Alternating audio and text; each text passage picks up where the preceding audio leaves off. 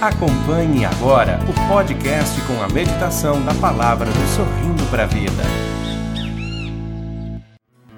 Pelo sinal da Santa Cruz, livrai-nos Deus, nosso Senhor, dos nossos inimigos, em nome do Pai, do Filho e do Espírito Santo. Amém. Atos dos Apóstolos, capítulo 16, versículos do 13 ao 15. Assim nos diz a palavra de Deus. No sábado, saímos pela porta da cidade para um lugar junto ao rio, onde nos parecia haver oração. Sentados, começamos a falar com as mulheres que estavam aí reunidas. Uma delas chamava-se Lídia era comerciante de púrpura da cidade de Tiatira. Lídia acreditava em Deus e escutava com atenção. O Senhor abriu o coração dela para que aceitasse as palavras de Paulo. Após ter sido batizada, assim como toda a sua casa, ela convidou-nos se achais que sou uma fiel do Senhor, vinde hospedar-vos em minha casa. E insistia muito conosco. Palavra do Senhor. Graças, Graças a Deus. Graças a Deus. Quem é que está contando isso? Paulo. São Paulo diz, narra aqui: no sábado, nós saímos pela porta da cidade para um lugar junto ao rio, onde nos parecia haver oração. Engraçado, né, que o coração da gente leva a gente para onde ele já está. Não são os nossos pés que nos levam, é o nosso coração. O nosso coração que leva o nosso corpo para onde a gente vai. Quem tem o coração na promiscuidade, está sempre num prostíbulo. Por que, que a pessoa foi lá para a casa de prostituição? Porque o coração dela já estava lá. A pessoa que tem é, a sua afeição na droga, nos prazeres que são frutos dessas alucinações, não é? é dessas mudanças químicas que esses tóxicos produzem no nosso corpo, a pessoa está sempre em direção a uma boca de fumo. E você vê isso. Não importa a cidade, não importa o país para onde a pessoa vá. Ela está no lugar, ela acha uma boca de fumo. Eu, olha, sinceramente, não conheço nenhuma, nem aqui em Cachoeira Paulista, morei no Rio de Janeiro, ao pé do morro, nunca soube onde era a boca de fumo, nunca soube. Às vezes passei do lado, às vezes falei com a pessoa que estava distribuindo ali, vendendo a droga. Mas não é a minha praia, não é? Eu não sei, eu não conheço esses sinais. Então, para mim não dizem nada. Mas para uma pessoa que está inserida no mundo do tóxico, ela chega no lugar, ela já identifica e já é identificada. E essa conclusão não estou tirando por mim mesmo, não, gente. Já ajudei muitas pessoas que estavam afundadas no vício da droga e não foi uma ou duas que, eh, que me disseram isso. Eles contam. Eles chegam num lugar, a pessoa já vem oferecer. Eles já sabem onde é que tem, eles sabem onde procurar. E por que, que a pessoa acha? Que o coração dela já está lá. Uma pessoa que tem o seu coração no dinheiro, está sempre procurando alguma coisa que possa alimentar sua ganância. Agora, o contrário também é verdadeiro. A gente foge daquilo que a gente detesta. A gente foge. Às vezes a gente precisava ir. Às vezes é um parente que a gente precisa visitar. Mas o coração não tem afeição pela pessoa. Então, custa até para o corpo chegar lá. Tem gente que passa até mal. Tem gente que fica doente, sabia? Você fala para a pessoa, vamos fazer tal coisa, ela não é capaz de lidar com aquilo, porque ela não quer, ela detesta aquilo, ela não sabe, mesmo sendo uma coisa que no fundo é boa e que ela precisava fazer porque é uma responsabilidade dela, mas o coração está de tal forma arredio aquilo que às vezes o corpo até adoece, para não ir. Então você vê, são os nossos afetos que nos levam para onde a gente vai. E Jesus diz isso com toda clareza: aonde está o seu tesouro, aí está o seu coração. O nosso coração está naquelas coisas que são importantes para nós. Muita gente não encontra tempo para rezar, porque Deus já não é o tesouro desta pessoa. Muitas pessoas não têm tempo para ir na missa, não têm tempo para ir num grupo de oração, porque na verdade não é que falta tempo, falta vontade. Tempo é uma questão de prioridade. Não é? A gente tem tempo para aquilo que a gente prioriza. Quando você prioriza um, uma pessoa, você arruma tempo para ela. Quando você prioriza um trabalho, você arruma tempo para ele. Quando você prioriza as coisas de Deus, ou melhor, o Deus de todas as coisas, você tem tempo para Deus. Paulo estava num lugar que ele não conhecia e diz: No sábado saímos pela porta da cidade para um lugar junto ao rio, onde nos parecia haver oração. Tem gente que nem tendo certeza vai. É verdade. Nem tendo certeza.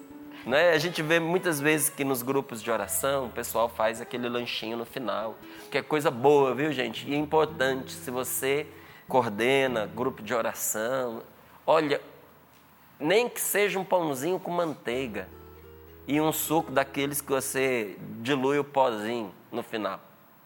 Nem que seja as coisas baratinhas. De vez em quando um lanchinho no final do grupo, que coisa boa. Para as pessoas estarem juntas as pessoas comerem ali um pouquinho. E olha, às vezes tem gente tão pobrezinha frequentando o grupo que às vezes vai porque sabe que tem um lanchinho no final. E um dia um padre estava assim, nervoso, desabafava comigo. Ele disse: Nem dando lanche esse povo vem. Tá difícil. nem, nem dando comida. Porque às vezes o coração da pessoa está tão distante das coisas de Deus que nem pelo estômago a pessoa é pega. Você vê? Agora, quando uma pessoa é de Deus e está em sintonia com Deus, ela sente o cheiro, ela sente o sabor das coisas de Deus. Paulo foi para lá porque desconfiava, acreditava, intuía que ali havia oração. Parecia, diz aqui, parecia haver oração. Sentados, começamos a falar com as mulheres que estavam aí reunidas. E uma delas chamava-se Lídia. Ela era comerciante na cidade de Tiatira. Lídia acreditava em Deus e escutava com atenção. Lídia acreditava em Deus como você que está rezando conosco agora, acompanhando, sorrindo para a vida, acredita em Deus.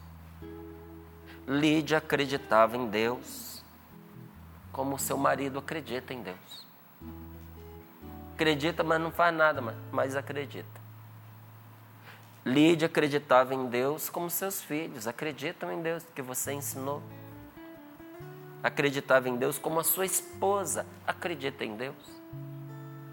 Acredita em Deus como seu pai, como a sua mãe.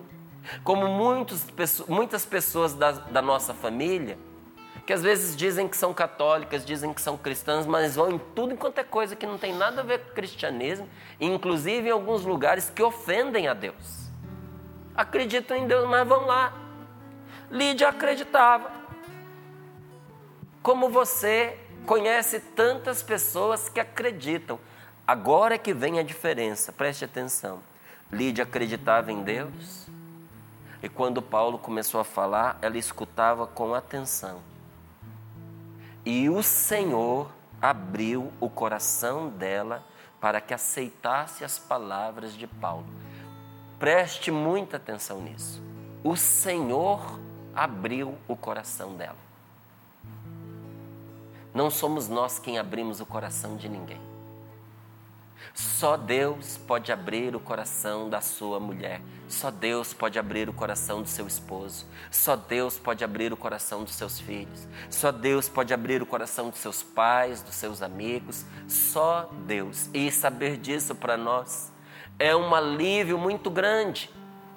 Porque muitos de nós achamos que nós temos que usar meios para poder abrir o coração da pessoa, para convencer a pessoa, e quando nós não damos conta, nós ficamos ressentidos, nós ficamos magoados, nós ficamos aborrecidos e começamos inclusive a punir a pessoa porque ela não aceitou o bom conselho que a gente deu, porque ela não escutou a verdade que a gente contou, porque ela não aceitou a proposta que nós fizemos de fé, porque ela não aceitou vir conosco para a missa, vir conosco para o grupo de oração.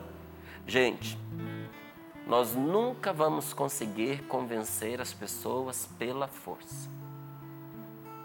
Quando você bate com força contra um coração, ele não se abre, ele se fecha. E a palavra de Deus, na sua sabedoria, está nos ensinando isso agora.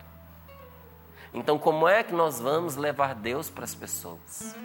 A própria palavra de Deus nos ensina isso. Veja, quando Jesus, ressuscitado, enviou os seus discípulos para evangelizar, Jesus diz para eles com toda clareza: Ide pelo mundo inteiro e anunciai, anunciai a boa nova a toda criatura.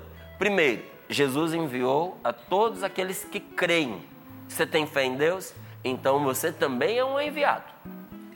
Você também tem essa missão. Ele não nos mandou abrir o coração de ninguém.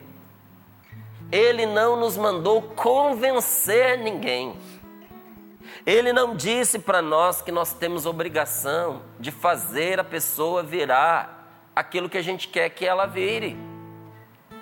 Sabe, fazer proselitismo.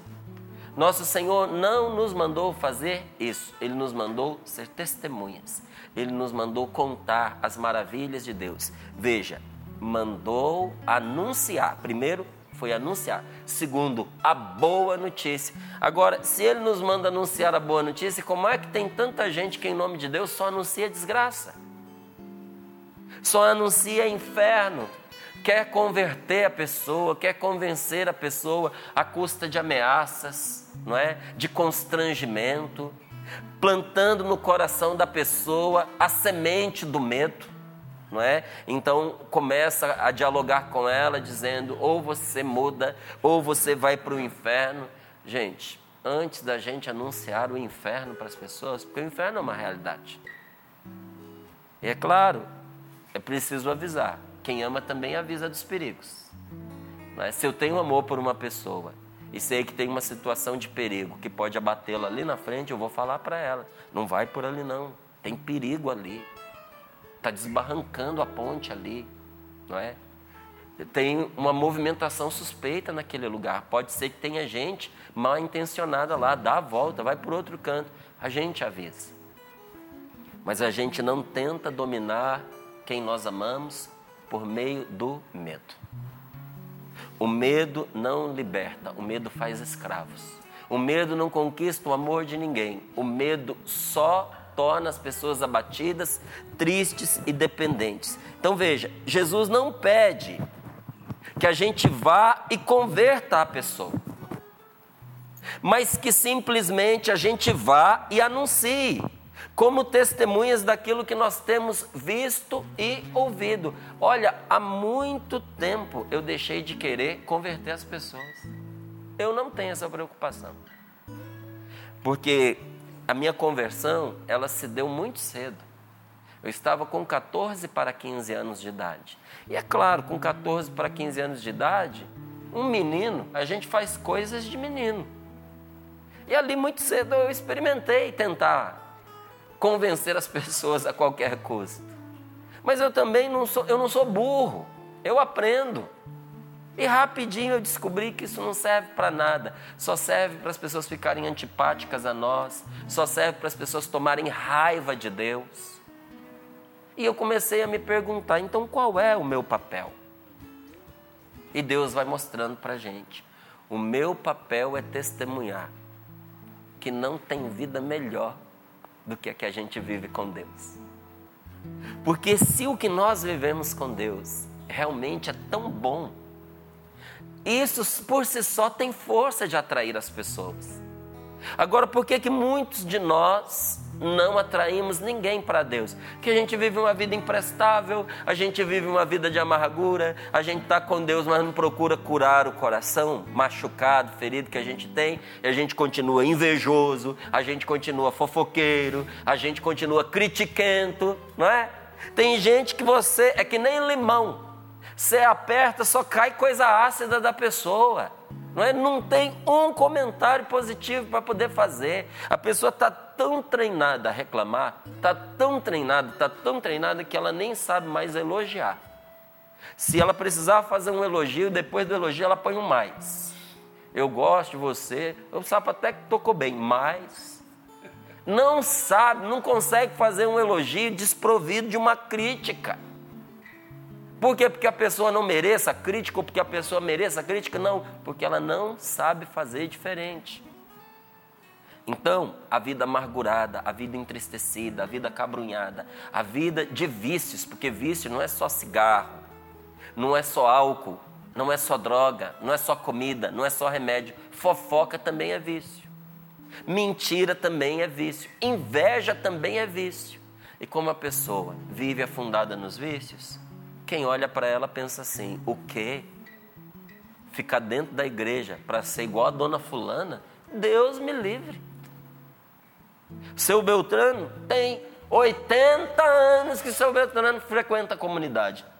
E continua a mesma pessoa, indecente, mulherengo, é, mesquinho, ganancioso, mentiroso. Então, para ser desse jeito, melhor ficar em casa. Então, veja, às vezes é o nosso comportamento que impede as pessoas da nossa casa de se voltar para Deus. Porque as nossas palavras são bonitas, mas a vida não acompanha. Então o testemunho acaba desmentindo as nossas palavras. Nosso Senhor mandou a gente para dar testemunho de uma vida nova, gente. E não nos mandou sozinhos. Ele disse: Recebereis o Espírito Santo, e o Espírito Santo vos dará a força, e sereis minhas testemunhas. Nosso Senhor nos deu o Espírito Santo para que o Espírito Santo dê poder ao nosso testemunho. Poder ao anúncio que nós fazemos. Então veja, a nossa responsabilidade, ela se resume em nós sermos testemunhas. Essa é a nossa responsabilidade, porque só o Espírito Santo converte os corações. Só o Espírito Santo pode mudar essa pessoa que você quer ter, quer tanto ver com a vida transformada. Não é outro, só o Espírito Santo. Mas o que, que eu posso fazer para mudar o coração do meu filho? Para mudar o coração do seu filho, você não pode fazer nada. Porque quem muda o coração do seu filho é Deus. Agora, para fazer o seu filho se achegar a Deus, você pode ser uma testemunha da maravilha que o espera se ele se voltar para Deus. E como isso, uma vida alegre, uma vida de confiança, uma vida de perseverança, uma vida íntegra, uma vida em Deus que não se abala com as dificuldades que sempre aparecem no nosso caminho, porque sempre vão aparecer obstáculos. Numa estrada, gente sempre tem obstáculos, tem curvas, tem curvas fechadas, tem curvas abertas, tem subida, tem descida, tem buraco às vezes na estrada, tem lombada às vezes na estrada. Então veja, toda estrada tem os seus percalços. A vida é assim, é um eterno caminhar. Então dificuldades virão como na estrada nós passamos por situações, circunstâncias e é, espaços, regiões mais difíceis. Mas elas passam. As dificuldades vão passar. E o que vai ficar para aqueles que estavam à sua volta foi a maneira como você enfrentou e passou pela dificuldade. Isso ninguém vai tirar de você e de quem te acompanhou. As dificuldades vão passar, mas a maneira digna como você enfrentou e venceu o problema, isso ninguém vai tirar. Isso você pode fazer, mas abrir o coração, só Deus pode fazer. Salvar uma pessoa, só Deus pode fazer. Porque para salvar a pessoa e dar a ela uma nova vida, talvez até olhando para essas pessoas tão queridas para você, ou até para você mesmo, você diga: o que eu preciso é de uma vida nova. Essa vida não tem conserto. Preciso de outra. Fulano precisa de uma vida nova. Só fazendo, do, começando do zero para ter jeito. E olha, talvez você não esteja errado, não. Mas para a gente viver uma vida nova, nós precisamos de um coração novo. E ninguém é capaz de se dar um coração novo. Só Deus pode transformar os corações. Por isso a salvação é obra de Deus. Enquanto você meter na sua cabeça ou continuar acreditando, porque já meteu na cabeça, que você tem a responsabilidade de salvar alguém, sua vida vai ser triste, você vai viver angustiado, você vai se sentir um fracassado, porque isso não é o seu papel. Este não é o meu papel. Meu papel é semear. Meu papel é anunciar. Meu papel é eu procurar viver a minha vida boa em Deus. E o coração a gente entrega nas mãos de Deus. Por isso essa palavra diz aqui: o Senhor abriu o coração de Lídia para que ela aceitasse as palavras de Paulo. Quem foi que abriu o coração de Lídia? o Senhor abriu o coração de Lídia para que ela aceitasse as palavras de Paulo. Paulo, ele pregava em Filipos. Porém foi o Senhor Deus quem abriu o coração de Lídia para que ela se tornasse uma ponte. Abriu o coração dessa mulher para que ela se tornasse uma ponte para a conversão de uma família, de uma cidade, de um país e mais tarde de um continente.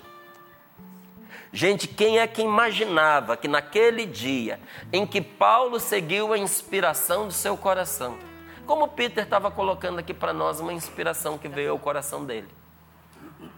Quem diria que naquele dia, aquela inspiração de Paulo de ir lá aonde parecia haver oração, ia desembocar, ia desencadear na conversão de um continente.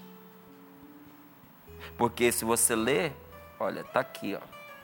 Lídia acreditava em Deus, escutava com atenção. O Senhor abriu o coração dela para que ela aceitasse as palavras de Paulo, após ter sido batizada, assim como toda a sua casa. A sua família se converteu. E mais tarde, aquela cidade se converteu. E a partir daquela cidade, aquele país se converteu. E a partir daquele país, um continente se converteu. E evangelizando trouxe essa evangelização para nós. Porque isso que nós estamos vivendo hoje passou por aquela conversa de Paulo com Lídia. A fé que eu estou professando, a fé que você tem em nosso Senhor Jesus Cristo, não é? A fé que você tem em Deus passou, meu amigo, por aquela conversa de Paulo com Lídia. O Espírito Santo quis que fosse feito esse caminho. E olha, tanto é assim que Paulo, no, numa outra ocasião, dizendo da responsabilidade dele, da de Deus, ele diz assim: está lá em Coríntios isso.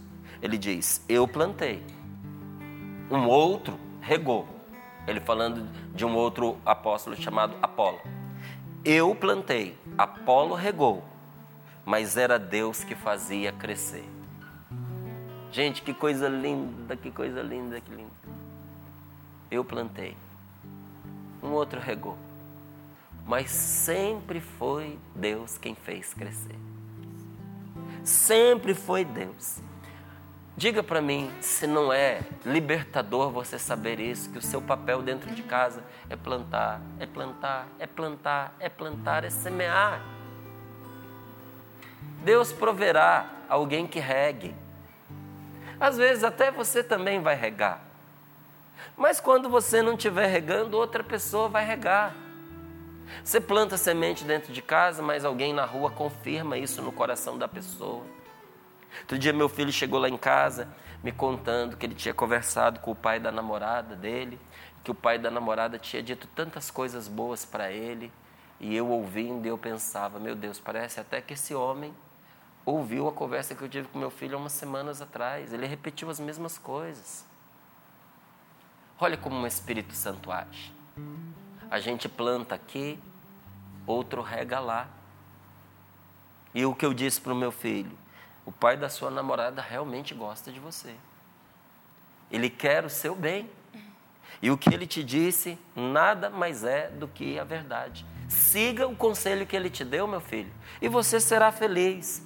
Um planta, outro rega, mas só Deus é quem faz crescer. Quantos e quantos anos, gente? Na minha casa eu insistia em dizer as mesmas coisas. Às vezes parecia até irritante para quem ouvia. Eu imagino a paciência que a Rose teve para ouvir eu repetir para os meus filhos a mesma coisa durante oito, nove, dez anos, porque foi assim. Tem que ser dessa forma, tem que ser dessa forma. E o resultado não aparecia. Só que eu não estava preocupado com resultados. Eu não tinha essa angústia em relação aos meus filhos, porque eu já tinha feito esse caminho na minha fé. Olha como estar dentro da igreja, estar ligado à evangelização, me treinou para ser pai dos meus filhos. Porque antes eu queria que as pessoas se convertessem, eu queria ver a minha oração pela pessoa dando resultado, dando fruto, a pessoa dando testemunhos. E é engraçado, às vezes o Espírito Santo até esconde da gente os resultados do nosso trabalho para a gente ficar humilde, para a gente entender que o nosso papel é semear, que fazer dar fruto cabe a Deus. E olha, depois de um tempo, quando eu me cansei de tentar fazer o fruto brotar pela força, relaxei, continuei meu trabalho de semear. Aí os frutos foram aparecendo. E mais uma vez, Deus me mostrava, para eu entender qual é o meu lugar. Meu lugar é plantar, meu lugar é semear.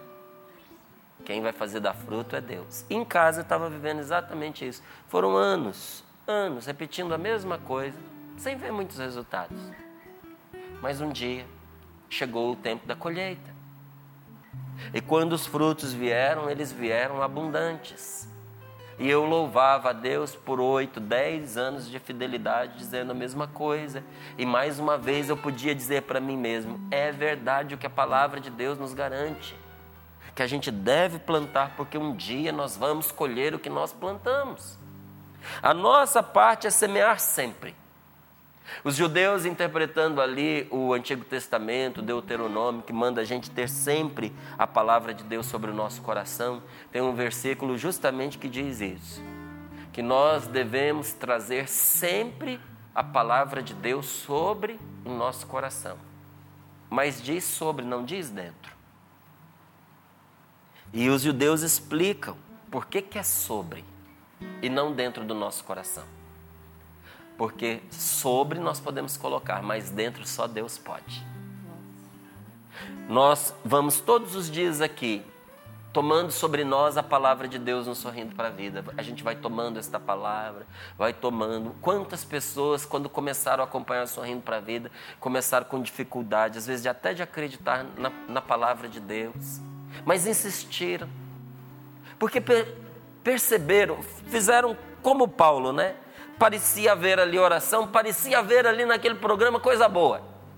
E foram insistindo, insistindo, e os judeus eles ensinam que por um mistério, em alguns momentos da vida da gente, o nosso coração ele se abre. E aquilo que está sobre ele entra. E eu, ouvindo isso, eu falei: Meu Deus, eu tenho que tomar cuidado com o que eu ponho sobre o meu coração. Porque às vezes a gente fica colocando sobre o coração da gente notícia que não presta, música que não presta, imagem que não presta, conceitos que não prestam, ideias que não prestam. A gente vai depositando, a gente vai depositando, a gente vai depositando, a gente sabe que são só ideias e aquilo vai se acumulando. Um dia, por algum mistério, nosso coração abre e quando abre, entra aquilo que estava sobre ele. Se o que você foi depositando sobre o seu coração são coisas ruins, negativas, numa altura da vida aquilo entra com tanta força que leva a gente à morte. Mas se o que você tem colocado sobre a sua vida é o que vem de Deus, é o que vem do céu, é, é o que é santo, numa dessas horas o coração da gente se abre, a gente experimenta, gente. A gente experimenta uma profunda intimidade com Deus e a nossa vida se transforma. Porque as coisas que estavam sobre, pela graça de Deus, entraram. Entraram. Dentro de nós, só Deus pode pôr. E a nós que amamos a Deus, não, repito a você, não nos corresponde converter as pessoas, porque somente o Espírito Santo toca os corações. A nossa parte é testemunhar, testemunhar que Jesus morreu para nos salvar. Que Jesus morreu para que nós tivéssemos uma vida, que ele viveu o inferno para que a gente não tivesse que ir para o inferno, mas que esse Jesus, que morreu de verdade, ele foi ressuscitado pelo Pai no poder do Espírito Santo. Eu termino aqui com uma história. Havia um homem que ele andava sempre triste, porque as coisas que ele queria não davam certo, porque o trabalho dele não produzia o fruto que ele esperava, porque na casa dele as pessoas não viviam como ele desejava que vivessem. E numa certa noite, enquanto ele dormia, o quarto dele se iluminou e Deus apareceu para ele em sonho, e foi um sonho muito forte. E Deus mostrou para ele uma cena que ele estava acostumado a ver todos os dias: uma grande rocha que tinha em frente à cabana dele. E Deus, olhando para ele, lhe disse: A partir de hoje, todos os dias, quando você acordar, você vai empurrar essa rocha de manhã até o entardecer, com todas as forças dos seus braços. Todos os dias você deve empurrá-la com todas as suas forças. E esse sonho mexeu tanto com ele, ele ficou tão convencido de que aquilo era verdadeiro, que ele se pôs a fazer isso. E durante todos os dias, por muitos anos, esse homem empurrava aquela pedra. Só que um detalhe: um ser humano empurrando uma montanha você já imagina. A rocha não se movia. Não se movia. E esse homem passou a voltar para sua cabana cansado e decepcionado, porque já tinha anos que ele estava fazendo aquilo que ele estava fazendo. Veja, havia anos que ele estava fazendo o que Deus lhe havia pedido num sonho, sem obter resultado. E quando, por não ver resultado, ele se tornou cansado e decepcionado, o demônio entrou em cena. Como ele sempre faz. O demônio ele é covarde, é cruel. E ele procura nos alcançar naquela altura em que ele acredita que ele vai nos derrubar. E o que, que ele começou a dizer para esse homem? É inútil tanto esforço. Você se dedica em vão. Você é um fracassado mesmo fracassou nas outras coisas, que você não estava feliz. E agora, nessa tarefa que você recebeu, mais um fracasso para a sua coleção. E está aí você, imbecil, de manhã até de tarde, empurrando uma pedra que não se moveu um milímetro. Desista! E aquele homem foi se convencendo que aquela voz que ele ouvia tinha razão, mais do que a que ele ouviu no seu sonho. E quando ele deu voz a essa tentação e o seu coração foi se enchendo de vontade de abandonar aquela tarefa, ele decidiu, antes de abandoná-la de vez, reclamar com Deus. E foi lá dizer para ele: Eu quero abrir mão dessa tarefa inútil, porque o que o Senhor me deu é uma missão impossível. Eu nunca consegui mover essa pedra um milímetro sequer. E aí o Senhor lhe respondeu: Meu querido filho, eu disse que a tua tarefa era empurrar a pedra com todas as tuas forças. E você tem feito isso com perseverança. Eu não esperava que você a movesse. Eu não te mandei mover a pedra, eu te mandei empurrar. A tua tarefa era empurrar, só empurrar. E você não tem fracassado. Olhe para os seus braços, como ficaram fortalecidos. Olhe para as suas pernas, como agora estão firmes. Olhe para o seu tronco. Você se tornou um homem completamente diferente do que era pela força que você tem feito. Agora você é uma pessoa preparada para os desafios que eu tenho para você. O que eu te pedi não foi para você mover a pedra. A ideia não era mudar a pedra de lugar, era transformar você em um homem capaz de enfrentar desafios e em um homem capaz de lidar com a falta de aparentes resultados. Em muitas ocasiões, meus queridos, Deus pede para mim, Deus pede para você, para a gente simplesmente empurrar a pedra com todas as nossas forças, sem abrir mão dessa tarefa. Deus não espera que você resolva todos os problemas da sua vida sozinho. Deus não espera que você dê conta de todos os desafios que rodeiam você sozinho. Mas Ele manda você empurrar a pedra, manda você tentar, manda você fazer aquilo que está ao seu alcance. Ele não te tira da luta, porque esta luta, mesmo que pareça perdida para você, ela está treinando a sua vontade, ela está fortalecendo você intimamente, ela está reforçando seu caráter, ela está aumentando a sua confiança em você mesmo. Então acredite que Deus está tirando um grande bem de muitas das dificuldades que cercam você. Então, quando tudo parecer para você que está indo mal, empurra a pedra. Empurrar a pedra é continuar insistindo naquilo que está claro para você que é a vontade de Deus. Não é quando você se sentir decepcionado, quando as pessoas te decepcionarem, continue empurrando a pedra. Quando amigos te traírem, não desista do que é certo porque você foi traído. Continue insistindo no que você acredita. Quando faltar dinheiro, insista, continue tentando, continue empurrando a pedra. Quando você se sentir cansado, sem forças, insista. Quando você for tentado pelo desânimo, insista. Continue tentando, porque aquilo que te falta, Deus completa à medida. Há uma parte que só Deus pode fazer, como eu disse a você, salvar as pessoas.